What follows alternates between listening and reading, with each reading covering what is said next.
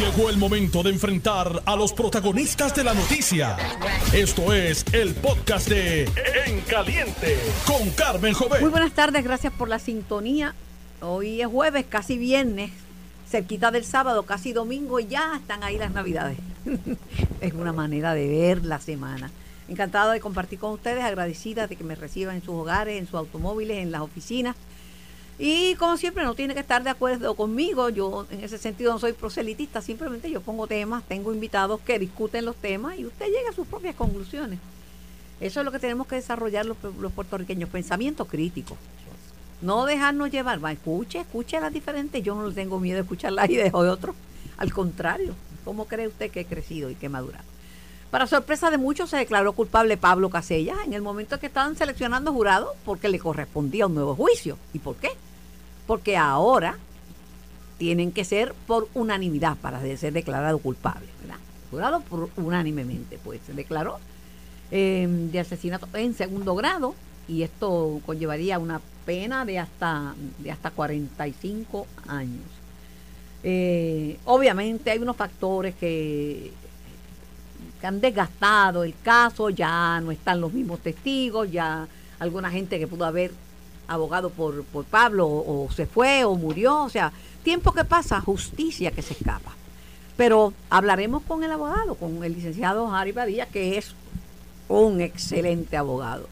A algunos periodistas no le simpatiza mucho porque cuando él no va a hablar, no habla ni aunque le tiren de los pelos y no tiene pelo.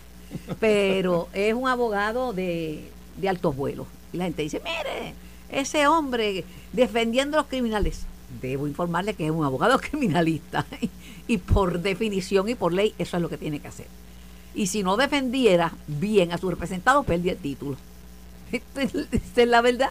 Le doy la bienvenida al analista Jorge Colbertoro que me acompaña y tengo tantas cosas de que hablar. Buenas tardes, Jorge. Buenas tardes, Carmen. Saludos para ti y para los amigos de escuchar de Noti1. Como siempre, un placer estar en tu programa. El mío. No me digas que no te sorprendió la declaración. Uh, tremenda. Sí, me, me enteré aquí llegando a Noti1 eh, la verdad que sería interesante la entrevista que tengas con, su abogado, Harry Padilla, que no solamente es un gran abogado, es un gran cabo rojeño. También. Eh, así es que va, a ser muy interesante conocer. Ustedes son piratas, ustedes son unos piratas y unos corsarios, porque son un pueblo de piratas. Y de piratas de verdad. De lo bueno, de piratas de verdad. De, eh, los cofrecitos deben estar emparentados con los polvos. Sí, por los te lo dije. el pirata, esto es verdad, esto es un pues el pirata Roberto Cofresí. Perdón un momentito, pero si la que lo está diciendo soy yo, tú me estás diciendo a mí que es verdad. Roberto Cofresí, Ramírez de Arellano. Di Carmen Joven, qué bueno que eres informada. Qué bueno, Carmen, que estás informada de, de nuestra familia, del vínculo con el pirata Cofresí. Ah, un personaje, eh, hacer una película de Cofresí tiene que ser una cosa sabes que hay varios libretos que he visto de sí pero no la han hecho la gran película de, de, de, Roberto Cofresí sería una gran película era una es un proyecto que vamos a hacer, a ver si así, voy a Noti uno para hacer una historia, porque la realidad es que eh, muchos, muchos libros, eh, pero hay toda una parte de una sobre todo la, parte cuando lo, arrestan y lo pero la parte interesante es la leyenda porque la gente lo siguió enalteciendo y le añadieron la leyenda que mitad de las cosas son ciertas mitad de las cosas son cultura popular ante una figura que lo vean como heroico. Pues de ahí mismo también es Harry Padilla. Así mismo. Eh, varias cosas. La primera le salió mal al doctor César Vázquez el comentario porque hacia Jennifer González. Mira, Jorge, no había visto que un país entero y el liderazgo político del país entero se indignara de la forma que se indignaron ante los comentarios de Vázquez, porque fue todo el mundo, hasta de su propio partido. Así es. Burgo, este, Joan Rodríguez Bebe, eh, bueno, salió mal, salió mal. El gobernador, el gobernador está en primera plana hoy en el Daily, en San Juan Daily Star, que dice, lo dicho, dicho está, como quien dice. Eh, puede pedir disculpas y todo, pero eso ha quedado ahí como, como un retrato de, sus posiciones y de sus ideas. ¿Cómo tú lo ves? Bueno, eh, sin duda fueron unas expresiones muy, muy lamentables. Eh, y tú recordarás, Carmen, que cuando la comisionada residente hace el anuncio recuerdo que muchos de los programas la, gente planteaba que si hizo, hizo eh, si esa eh, ese embarazo iba a ser una razón para eh, eh, es una especulación si va a declinar o no una candidatura. Nosotros señalamos este programa que un, embarazo es una bendición, no es una situación que, ella tenga que declinar una aspiración. Eh, Pero la política, exactamente, y, ahí, y esa fue su primera, su primer resbalón, porque desde ese mismo momento pues empezó a cuestionar y, y yo creo que, que, bueno, pues ya en este segundo comentario el rechazo fue contundente eh, reconozco que se, ¿verdad? Que rectificó y pidió excusa y eso pues eh, también digno. Eh, eso es digno. Eso es correcto. pero también es cierto que pues lo dicho está y, en ese sentido hay que ser cuidadoso, Carmen, en, en las expresiones que uno haga y, y sobre todo en, en, no permitir que se polarice, se personalice las campañas políticas porque entonces se dicen cosas que luego para uno tratar de, rectificar es bien complicado. Y el llamado es a ser cuidadoso.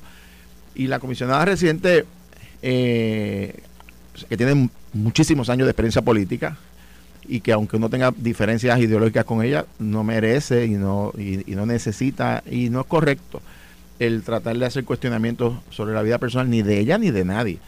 Eh, y en ese sentido yo espero que esto sea una lección para todos el liderato político de que eh, hay una línea que uno no puede cruzar en los procesos políticos y electorales eh, cuando se hace, no solamente en el caso de ella con su situación de, del embarazo y la expresión que hizo él, sino son con otras consideraciones también familiares, eh, porque al fin y al cabo todos somos puertorriqueños o puertorriqueñas que queremos lo mejor para Puerto Rico y no hay necesidad de llegar a ese, a ese tipo de, extremos y de ofensa que, que, luego pues se pide excusas, pero están ahí. Me escribe un radio escucha y me escribió por Facebook y me dice, pero joven, si eso ¿Y por qué no comentan lo que había, lo que dijo este Eliezer Molina?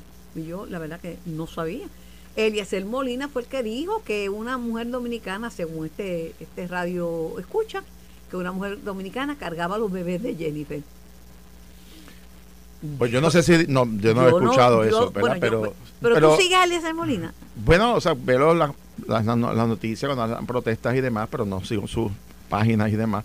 Este, pero cualquier expresión, sea de quien sea, tiene que ser, todos tenemos que ser, y aunque los que no estamos en, posiciones electivas o, como candidatos, tenemos que ser cuidadosos de que no uno no eh, eh, incida en, añadirle eh, leña al fuego de crear mayor controversia, mayor personalismo en una campaña política. Políticamente, si es un partido que se nutre de estadistas conservadores, yo creo que es un error atacar a una mujer.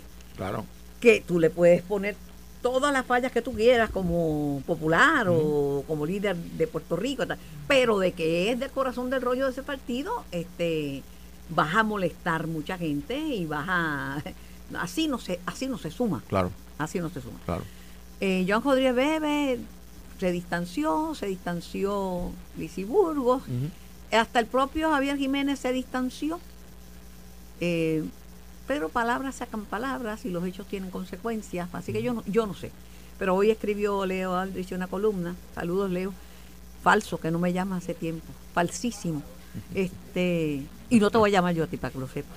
Este, Leo escribió una columna donde dice que presenta a Proyecto Dignidad como la policía moral de Puerto Rico y los exhorta que se no estén metiéndose en las vidas personales de la gente.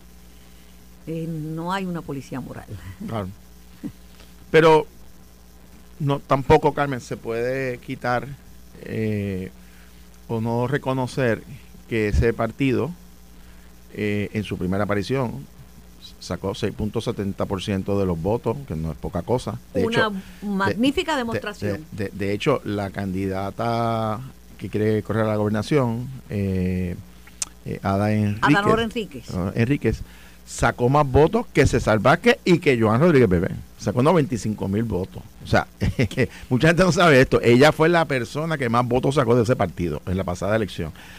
Eh, y tampoco es un grupo pequeño. O sea, eh, eh, yo también creo que... Tiene su fuerza. Tiene, su, espacio y se lo ha ganado con votos.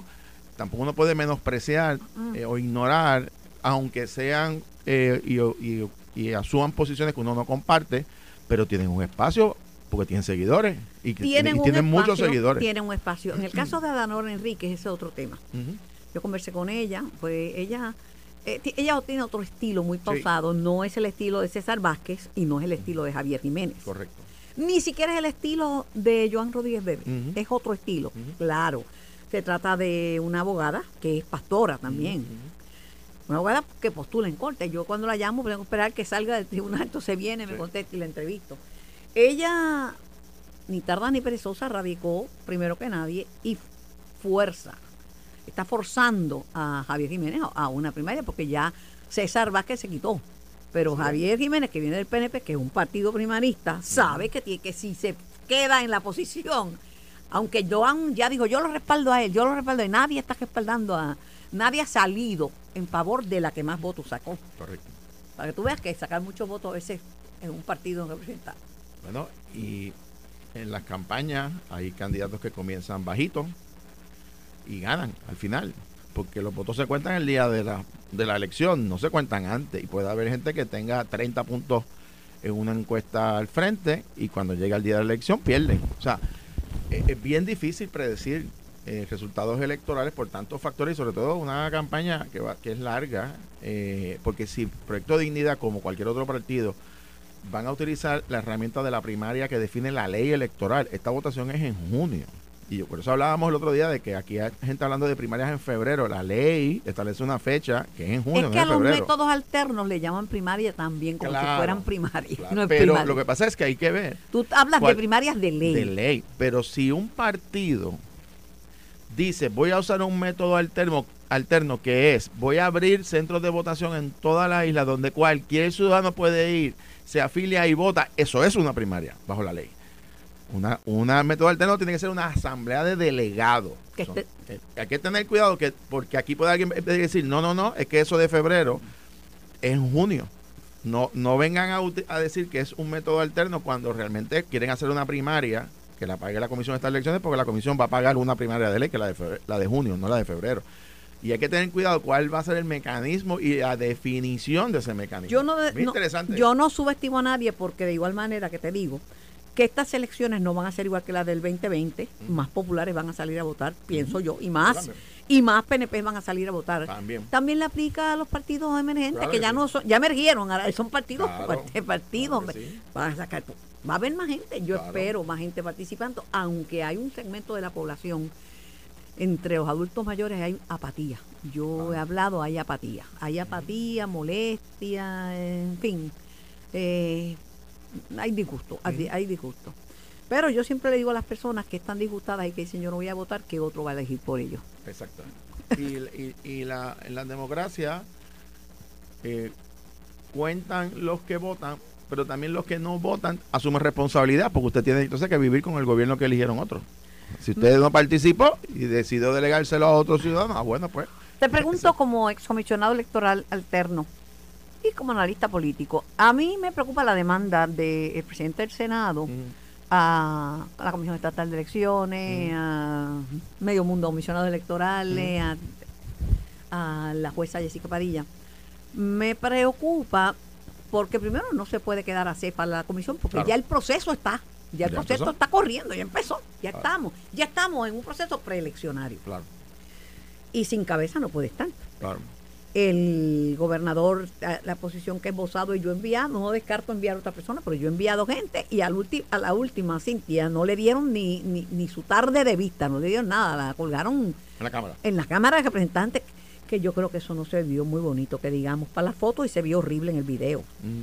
Puede atenderla para ver si sí o si no, pero decir no, ya que no, colgada, porque entonces, bueno, que eh, me han dicho también, yo hablé con Nelson Rosario y dice, bueno, eso está resuelto, se parece mucho a mi caso, y yo creo que el tribunal va no va a permitir que se quede cefa la, la, la comisión, pero dame tu lectura, dame Ay, tú lo eh, ves. no sabemos, ¿verdad? Que, que hay un planteamiento fundamental, no solamente con relación a la- los poderes constitucionales de, de la Asamblea Legislativa, en este caso del Senado, que es que está reclamándolo, hasta dónde un interinato indefinido sobre un cuerpo que tiene un mandato constitucional de, dar consentimiento al nombramiento del gobernador, el gobernador por, no nombrar a nadie, eh, deja sin efecto la facultad constitucional del Senado porque no puede actuar sobre un nombramiento que no existe. Entonces, es, es una situación eh, complicada porque se está interpretando el, caso anterior, que es cuando se le vence el término a un funcionario que fue nombrado y confirmado, que permanezca indefinidamente hasta que se nombre su sucesor. Eso se puede entender que fue la decisión del Supremo. Aquí no se trata de eso, aquí se trata de una vacante porque hubo una renuncia voluntaria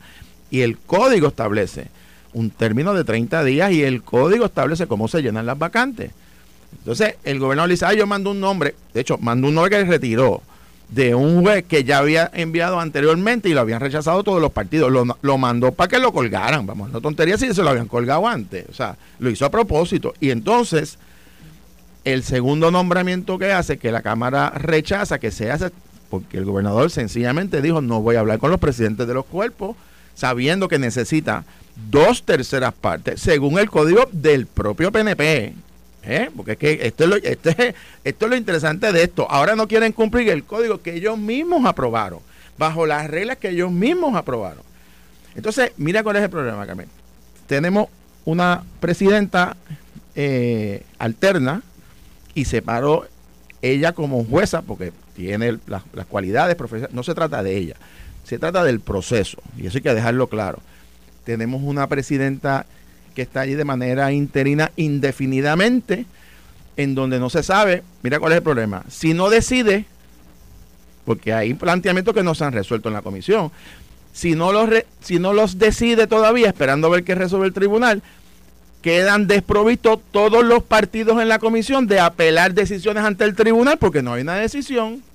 Ese es el primer problema que tenemos. Eh, eh, y, y el otro problema, que en la medida entonces de que bajo la teoría del gobernador, todo el que yo entienda que se declara interino y no lo voy a someter al, consentimiento del Senado, ah, bueno, pues eso aplicará para el próximo gobierno también, ¿verdad? Si esto la, llega al Tribunal La percepción del gobernador es que eh, a José de Diego, a Muñoz Rivera, a Martínez Nadal, que él nominara ahora si estuvieran vivos, descansen en paz, se los colgaban, porque que no hay ánimo de confirmarle a nadie. bueno, pero es que el gobernador tiene que entender que él no es un monarca, ¿verdad? él no es un rey Aquí hay un, un, sistema constitucional de separación de poderes y hay una asamblea legislativa que tiene facultades constitucionales y la constitución que la votó el pueblo con el 82% de los votos determinó que los nombramientos del Ejecutivo pasan el crisol de la Asamblea Legislativa, en este caso del Senado, y en algunos nombramientos ambos cuerpos. Aquí hay una ley que dice que tiene que ser por dos terceras partes más un mayor, ni siquiera una mayoría. Si el Senado se lo sigue colgando y colgando porque no va a haber...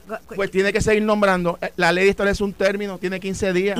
Eso es igual que el gobernador, Carmen, puede nombrar al que le dé la gana y puede retirar al que le dé la gana y puede nombrar en receso al que le dé la gana, porque lo dice la Constitución, el Senado puede colgar y puede aprobar el que también entienda. ¿Entiende? O sea, ese es el, esa es la separación de poderes. Pues la, no es pues, la separación de poderes puede llevarnos a quedarnos sin cabeza en la Comisión Estatal de Elecciones. Bueno, eso está el tribunal. El tribunal puede decir, yo voy a... es más, a Jessica Padilla si la nominan, la cuelgan. No. Sí, pues Como presidenta. Como presidenta, sí, Jesús Manuel había dicho que no quería. Ah, Jesús Manuel y, y, Toñito. en la Cámara. Yo te puedo decir que en el Senado, si nominan a Jessica Padilla, tendría los Jesús, Toñito, Jesús Manuel habían dicho que no estaban de acuerdo ni ah, con. Pues, pues, ah, pues. pues esa es en la Cámara. Ah, pues está bien. Ahora, en el Senado, yo te digo. Oye, no me las vas a ganar todas. No, está bien. ¿Eh? Pero, pero, yo tengo memoria, negrito. pero, pero aún, Carmen, si el Senado y la Cámara entendieran que no goza de la confianza de los miembros de esos cuerpos legislativos, el gobernador no puede decir, ah, yo no lo voy a nombrar para que me la cuelguen. Entonces la dejo aquí interina, no me importa la constitución, Senado, lo lamento, no puedes actuar porque a mí me da la gana de que no actúe. Cuando hay una ley que dice que tiene 15 días. Bueno, Carmen, o tenemos constitución o no tenemos constitución. Pues y lo otro es, y lo otro es, estamos hablando de que cada decisión que tome una jueza interina, un juez interino, que va a ser eh, en apelación al tribunal, ¿verdad? Estamos hablando de una persona que no fue nombrada ni confirmada para esa posición. ¿El Supremo va a abolir el Senado? Ah, pues, pues, pues nos avisa, esto es una monarquía. Pero solamente una monarquía mientras está el PNP en Fortaleza. O sea, el Supremo, que dicho sea de paso, el año, el, el próximo cuatrenio hay vacante, ¿verdad? Ah, bueno, sabe Dios, sabe Dios, y eso va a ser parte de la campaña política, de que entonces tú tienes un Supremo que va a usurpar poderes constitucionales cuando es el PNP que está en la fortaleza. ah, bueno, pues entonces. Pero espera que decida, muchacho. Por eso que te, digo. pero te has puesto. No, ay, Dios mío, como un guabá. No, lo que pasa es que, lo que pasa es que tú haces referencia a las expresiones del gobernador. que el gobernador dijo, yo lo voy a dejar ahí, bajo la teoría de que no, que baila No, cuelgan, que- baila cuelgan, la voy, a dejar, la voy a dejar, no voy a nombrar, la voy a dejar interina porque baila cuelgan. ¿Qué Ah, es esto? Aunque la, entre nosotros, entre, nosotros privadamente, Mm. la percepción es como que en el Senado mm, cogen que todavía ni la, contra la secretaria de Educación y la de... de- 94% de los nombramientos de gabinete están confirmados. 270 nombramientos del, del gobernador han sido confirmados. 270, Carmen. La ¿Tú sabes cuántas? La, te dije, la percepción, Ah, la percepción. es que no se pero la cuelgan. percepción, cuando el gobernador la ha vetado 125 medidas de la Asamblea Legislativa, la percepción de que el gobernador ob- obstaculiza la legislatura, esa no está cuando él veta. tú- esa no, ¿verdad? Tú, mismo me dijiste a mí que hay siempre más animosidad hacia los legisladores que hacia Exacto. los gobernantes. Te gané con tu Bueno, propio el, gober- el gobernador, Te gané con tu el propio gobernador argumento. ha vetado más medidas de lo que el Senado le ha rechazado en el gabinete. Que ganarle a una persona ¿Quién, quién bloquea a quién? con lo mismo que me dijiste, Dios mío, con lo mismo que me dijiste. Mira, Bueno. brevemente, antes de ir a la pausa, rapidito,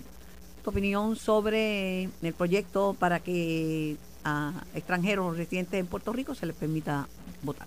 yo estoy a favor siempre y cuando tengan un- una cantidad mínima de años residiendo en Puerto Rico, su domicilio electoral. Yo no creo, no respaldo que sea un año. No es sufic- para mí no es suficiente. Tiene que ser una persona que, que esté en Puerto Rico, que lleve 5, 10 años, que, que haya hecho su vida, que tenga la intención de hacer su vida. Sí, por supuesto que tiene derecho a votar, si paga contribuciones, si tiene que ¿verdad? Eh, vivir aquí con las cosas buenas y las cosas malas, es parte de nuestra sociedad, aporta, fantástico, tiene que tener derecho a votar. Pero tiene que ser que, que su vida, de la misma manera que tampoco respaldo que una persona que viva eh, fuera de Puerto Rico, aunque sea boricua y que esté viviendo en Nueva York, Venga a votar. como Nidia Velázquez, que quiera dictarnos pautas sobre el futuro del estatus político, pues si ni, siquiera, ni siquiera vive aquí. Puede An- tener una an- casa aquí, antes pero su domicilio electoral Antes le es dictaba pauta y ustedes eran locos con ella. Tan pronto se unió a Jennifer González con el proyecto. bueno. ya, ya- ya le Bueno, cayó mal. Bueno, no, Pero cosas mira, cambian. eh, la cosa es que, entonces, ¿qué? Habría que sacar, yo creo que yo, habría yo que sí- sacar de la papeleta el cargo de yo- comisionado reciente porque correcto, no pueden votar. No puede por- porque es un cargo federal.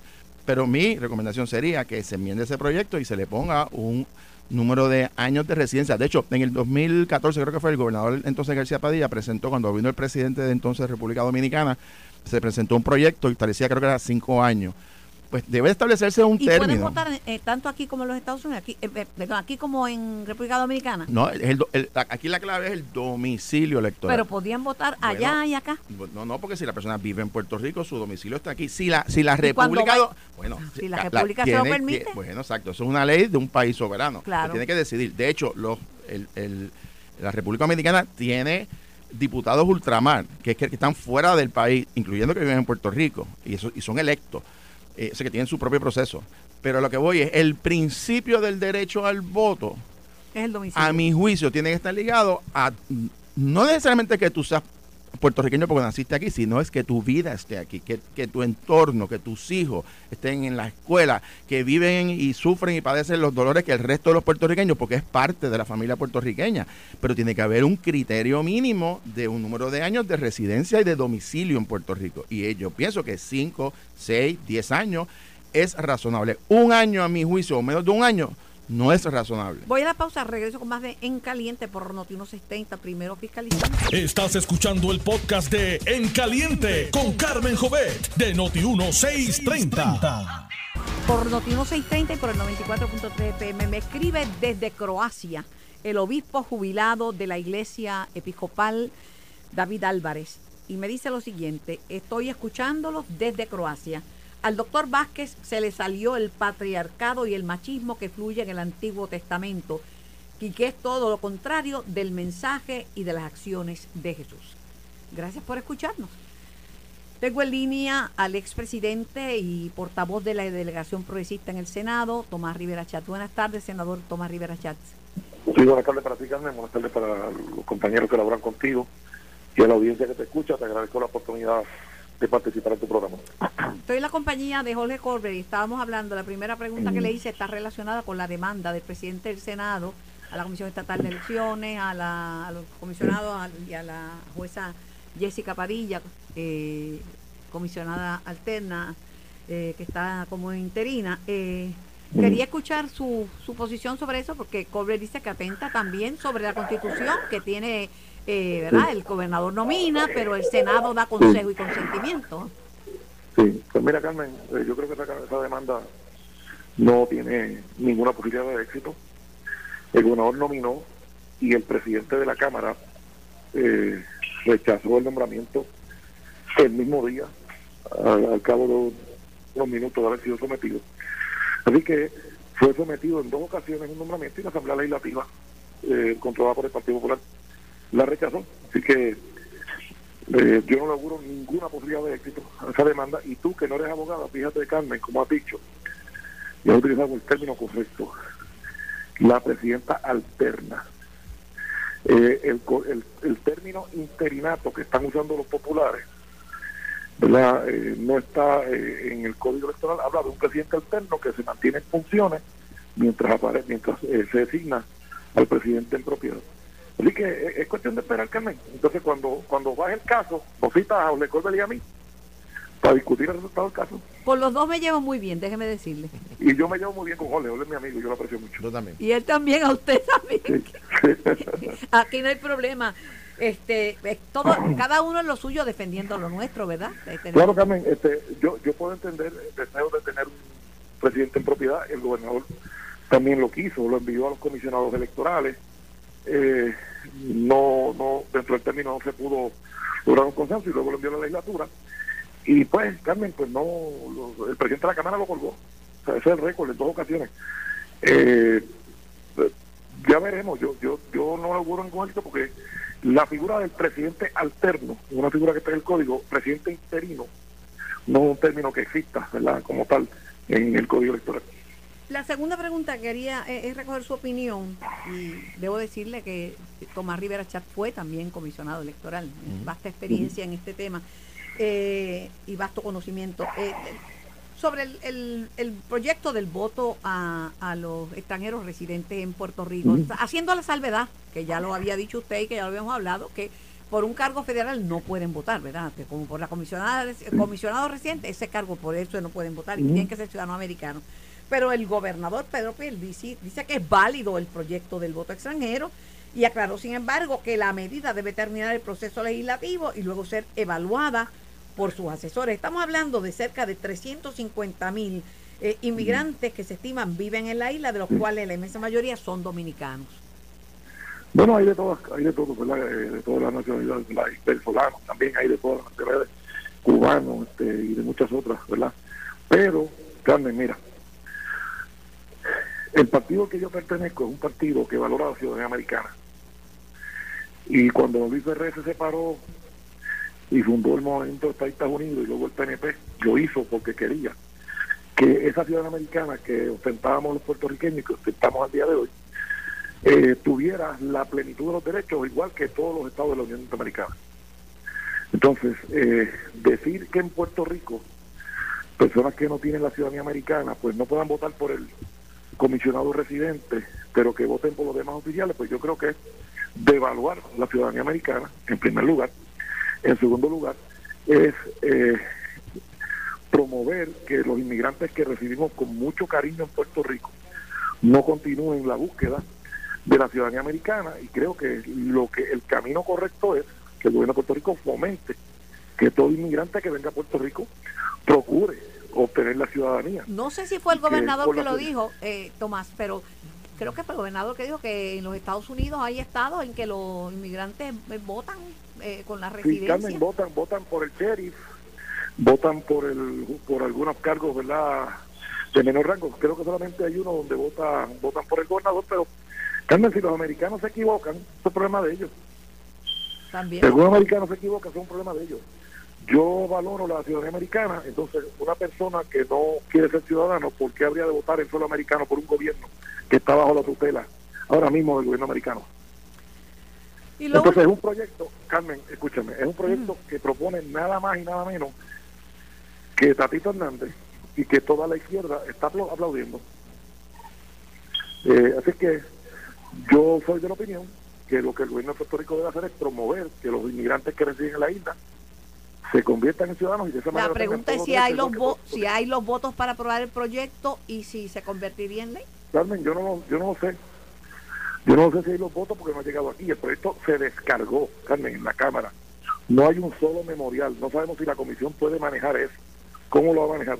lo, manejaron de manera irresponsable y atolondrada en la Cámara de Representantes, sin un memorial, sin una vista pública, sin ningún comentario. Y entonces, pues si en la Cámara, si en el Senado van a hacer lo mismo, pues, pues eh, así que bregan los populares en la legislatura. Pero eh, el gobernador hace la salvedad de que debe continuar el proceso eh, legislativo y cuando dice eso se refiere a que se discuta y que se, que se analice con profundidad, cosa que no ha ocurrido. Y de nuevo, un partido que defiende la ciudadanía americana no puede, no debería comentar que se devalúe la ciudadanía americana. Por último, usted fue de los primeros que salió en defensa de, de, la, de la dignidad, ¿verdad? De la comisionada residente, de su, derecho a la intimidad y a su embarazo, etcétera. El doctor Vázquez se disculpó, se disculpó con ella, con su esposo y con su familia y le deseó que su embarazo llegue a, bueno, eh, bien y que, que todo salga. Eh, presento su disculpa. ¿Es suficiente para usted?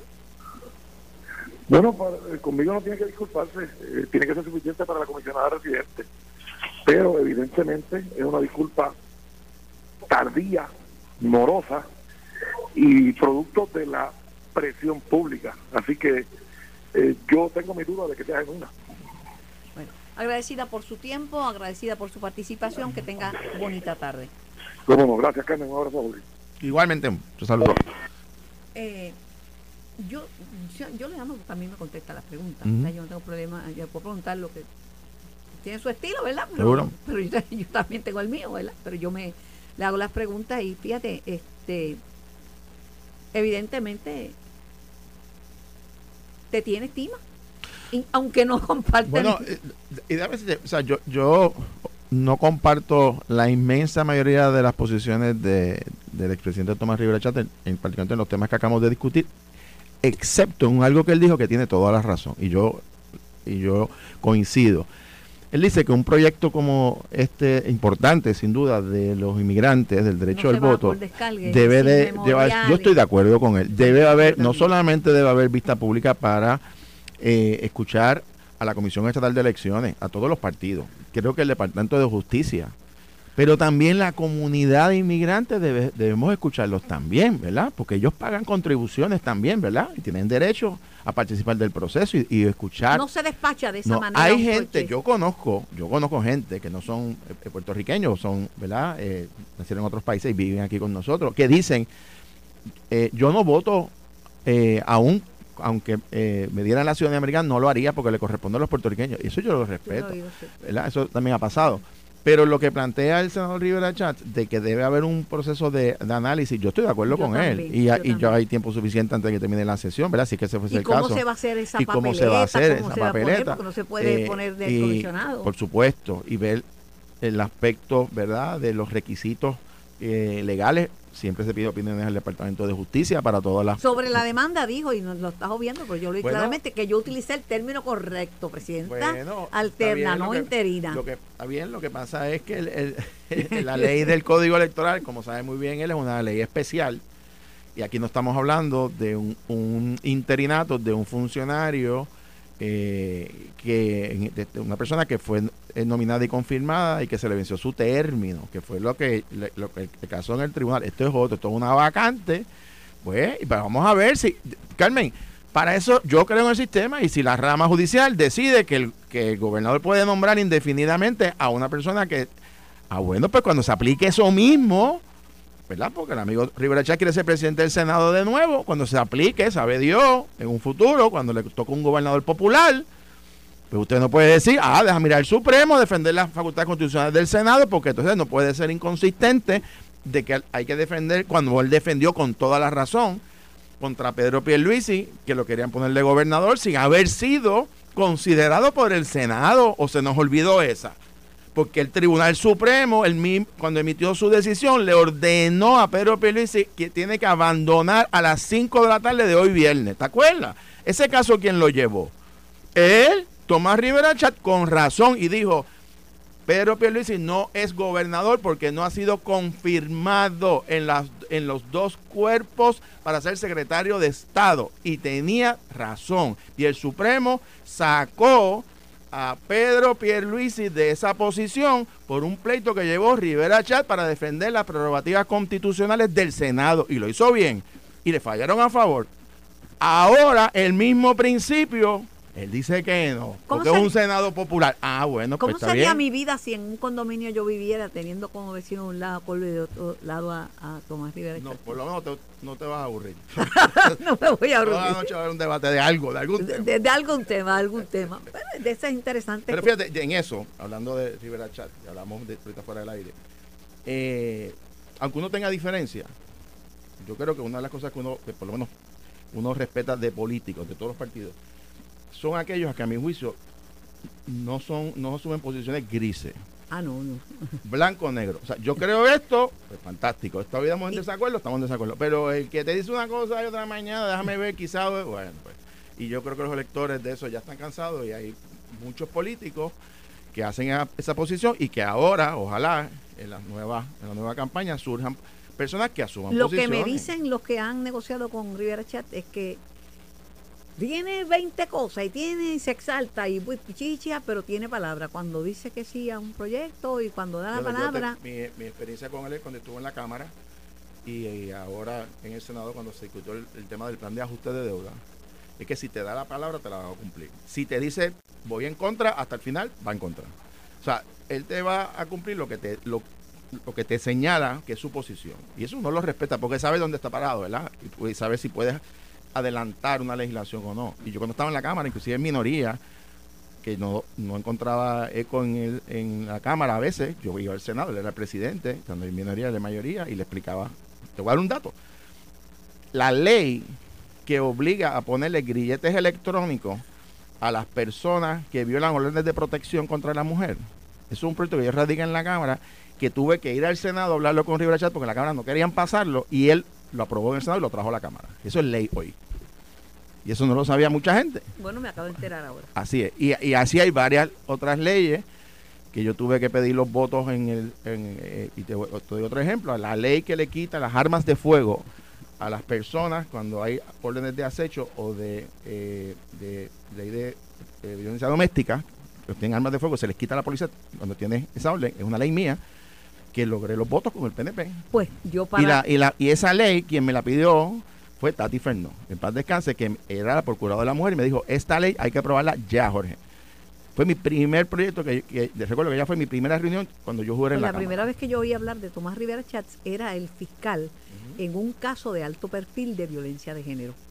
Y él era el, fiscal que estaba acompañando a la, a la, a la víctima y lo, lo conocí en ese caso. Pero es PNP, estadista, es republicano, así que no es perfecto. No, tú eres popular, reventado, de clavo pasado y tampoco eres perfecto. Tenemos buena relación con mucho respeto, pero diferimos, pero tampoco uno no, no, puede. Y hay que conocer, hay que conocer, mira, para mí es para mí es importante la gente que conozca el proceso legislativo, la gente que conozca, que esté informado, porque en esto esto puede convertirse en los programas o en una garata o en o en un choque de ideas donde la gente pueda llegar a sus propias conclusiones. Hablando de eso, eh, cuando le preguntaron a alguien del Partido Popular, ¿y ustedes que no tienen candidato a San Juan? Me dijo, nadie tiene candidato a San Juan más que el PNP que tiene al incumbente. Eh, insinuando que todavía ni siquiera se sabe si Manuel Natal va para San Juan o no, y que en Victoria Ciudadana están reevaluando. Tú escribiste una columna que la leí completa, pero ya conocía, porque ya tú habías adelantado algunos segmentos en programas anteriores de cómo tú visualizas y cómo tú siempre tienes los números a mano de cuánto sacó fulana, de cuánto sacó lugar o cuánto más por encima de, de, del PIB, cuánto más por encima de Juan, etcétera, etcétera. Pues yo leía la, columna y la verdad que hay, están revisando, están revisando todo en, en Victoria Ciudadana. El mismo comisionado electoral del, del PIB, Roberto Iván Aponte, me dijo, si es cierto. Yo dije, mira, Olvin Valentín dijo esto en el programa, me dijo, si es cierto.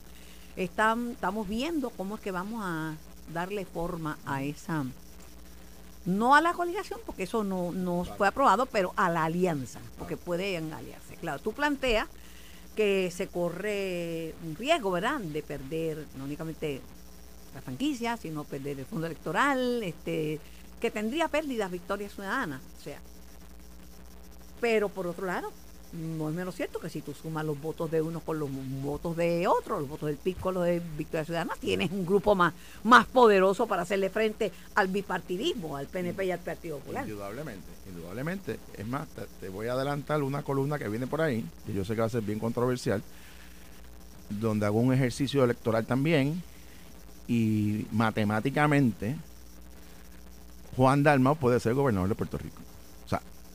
O sea, esto va a ser bien interesante porque este fenómeno puede pasar. Puede pasar. No es algo. ¿Bajo qué bajo circunstancias? una, bueno, bajo una circunstancia en donde haya un fraccionamiento en el voto íntegro, que eso está empatado con la, con la columna. Yo llevo una serie de columnas, Carmen, y lo trato de hacer con respeto. Yo sé que hay gente que me critica, populares me critican, los PNP me critican. Yo estoy tratando de hacer un ejercicio, ¿verdad? Genuino, desinteresadamente en el sentido de, de decir la verdad. Y, eh, eh, todos los partidos tienen cosas buenas y cosas no tan buenas. Y en el resultado electoral pasado, bueno, el Partido Popular, que mucha gente sabe, el Partido Popular desapareció, que Sierra no existe, que si todos esos cuentos. El Partido Popular, o sea, tiene una base política, ganó 713 unidades de 1364, la legislatura ganó la legislatura 41 municipios. El que diga el Partido Popular no existe, vive en otro planeta. Igual que el PNP, que tiene una base de un voto íntero, el más grande en Puerto Rico, que ha bajado a un 39%. Bueno, exactamente. Y también tiene un partido, y también tienes un partido como... Perdón, tenía el micrófono cerrado. Dije que después del verano del 2019, que la gente decía que el PNP se cocotaba, ganó Pierluisi, ganó Jennifer y ganaron algunas alcaldías y, también. y he señalado que en la pasada elección lo que logró Proyecto Dignidad fue algo bien interesante y algo importante porque sacaron 6.70 en su primera elección. He señalado que Juan Dalmao eh, ganó la cantidad de unidades de voto mixto y de voto de candidatura que Juan Dalmao ganó. Deja que se enteren cuando hagamos cuando haga el análisis en la próxima columna. O sea, esto es una figura bien interesante. He dicho que es un gran candidato, que es una persona seria. Personalmente lo conozco hace años. Yo lo conozco de toda la vida. Y he dicho también, y lo acabo de decir en esta columna, que Victoria Ciudadana, por más que uno tenga diferencia, dio un paso histórico. O sea, llegaron terceros, Carmen. El PIB sacó 6.98 en voto íntero. Victoria Ciudadana sacó 12.46. O sea, eso hay que reconocerlo. Eligieron dos legisladores en Cámara y Senado. Ahora, la, la- el escenario político cambia, que es mi aportación Bueno, al bueno, hacer bueno, análisis. bueno, pero un momentito, un momentito, el escenario político. Pues, también tú dices, Juan Juan es un gran líder, es una figura, es encantador, es carismático, es atractivo para el electorado, tiene un dominio de la palabra, un tipo ca- y, ca- y cae bien. Este a- Alexandra Lúgaro es un fenómeno de la política puertorriqueña alguno, también. duda. Y, y- y cambia, cuando te digo, cambia el escenario porque ella no está en la papeleta. Eso es uno de los puntos que yo marco. Ella fue, ella fue la que cabezó esa papeleta y sacó más votos que Juan Dalmao, por cierto. Ella sacó más votos que Juan Dalmao. Victoria Ciudadana sacó más votos que el PIB. Ahora, si teóricamente se unieran esas dos fuerzas detrás de la candidatura de Juan Dalmao, por supuesto que, que va a incrementar significativamente sus votos. Ahora, lo hay que ver cuál es el efecto que tiene, y ahí son decisiones de Victoria Ciudadana, que es lo que yo explico con relación a su si Pero van a poner o no de candidata, decir. porque acaban de decir, o sea, acaban de determinar si ellos no nominan a nadie para la gobernación, automáticamente perdieron su franquicia electoral, se acabó, están fuera. Y segundo, hay que ver el efecto. ¿Y el fondo electoral también? Bueno, es que el fondo electoral no hay, lo que hay ahora es- son los fondos. pareos, en la- los el- pareos. El, el pareo candidato a la gobernación y los fondos de la Comisión Estatal de Pero si no Elecciones. tienen candidato a la gobernación, no pueden parear los fondos de candidato a la Es que, es gobernación. que ¿sabes cuánto es la proporción? 4 a 1. Y lo otro elemento importante es que sus legisladores, los dos que tienen en Cámara y Senado, que sacaron un promedio de 68 mil votos en un- una reconfiguración de nominado, Juan Dalmao, que sabe bien que solamente puede nominar, eh, puede apoyar un candidato en el Senado y en la Cámara, nunca va a endosar a ningún legislador de Victoria Ciudadana, porque si no, cuelga a María de Lula y a Denis Márquez. Es que es obvio. Pero entonces, eh, bajo- ¿en, qué, ¿en qué escenario es que tú dices que Juan podría ser gobernador de Ah. Puerto Rico? Que el, que el voto mixto le, de- le, le convierta en el que más... y, y, una, y, una, y un fraccionamiento en el voto íntegro. Eso viene pronto Am- en la ambas. Va a ser cosas interesante. Tiene, un- tiene unos fenómenos interesantísimos. Oye, pues yo soy de esas de voto pasar. mixto, yo soy de esas culpables de eso. Y hay otro elemento importante Pero Alex Delgado escribe en una columna hoy que ese fraccionamiento podría generar un gobierno inoperante. Porque, También. Bueno, ah, bueno, pues digo, vamos a estar claros. porque de qué vale si que gana te- un candidato independentista, o sea, eh, digo, o sea, vamos a vivir con las realidades. Yo estoy en contra de la independencia y en contra de la estabilidad, pero si el país decide convertirnos en un país independiente, ah, bueno, pues pelearemos con pero las es que un voto consecuencias por de Juan no eso. es un voto por la Ah, independencia. de- ah, pues, eh, Esto fue el podcast de En Caliente con Carmen Jovet de Noti1630. Dale play a tu podcast favorito a través de Apple Podcasts, Spotify, Google Podcasts, Stitcher y notiuno.com.